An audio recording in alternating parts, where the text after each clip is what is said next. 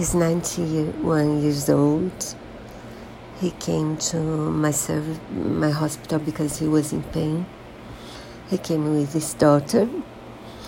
His pain was caused by a big lung cancer. And he was also anxious about his pain. He didn't ask his family what his disease was, so they hadn't told him or his wife about it. But I, I think he knew, but he didn't want to know, so that's why he didn't ask. And he quit smoking a few days ago and I called his daughter to tell her I think the important thing was to keep him happy and comfortable as much as they could, as long as they, as they could.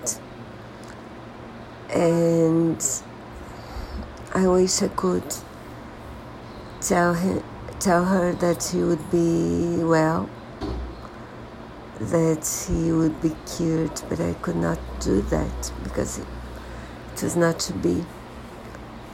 And what I can say is that he was such a nice man.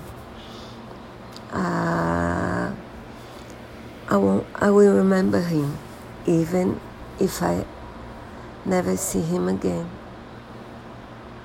So I wish them all to appreciate this. That how special probably his family is. I will remember.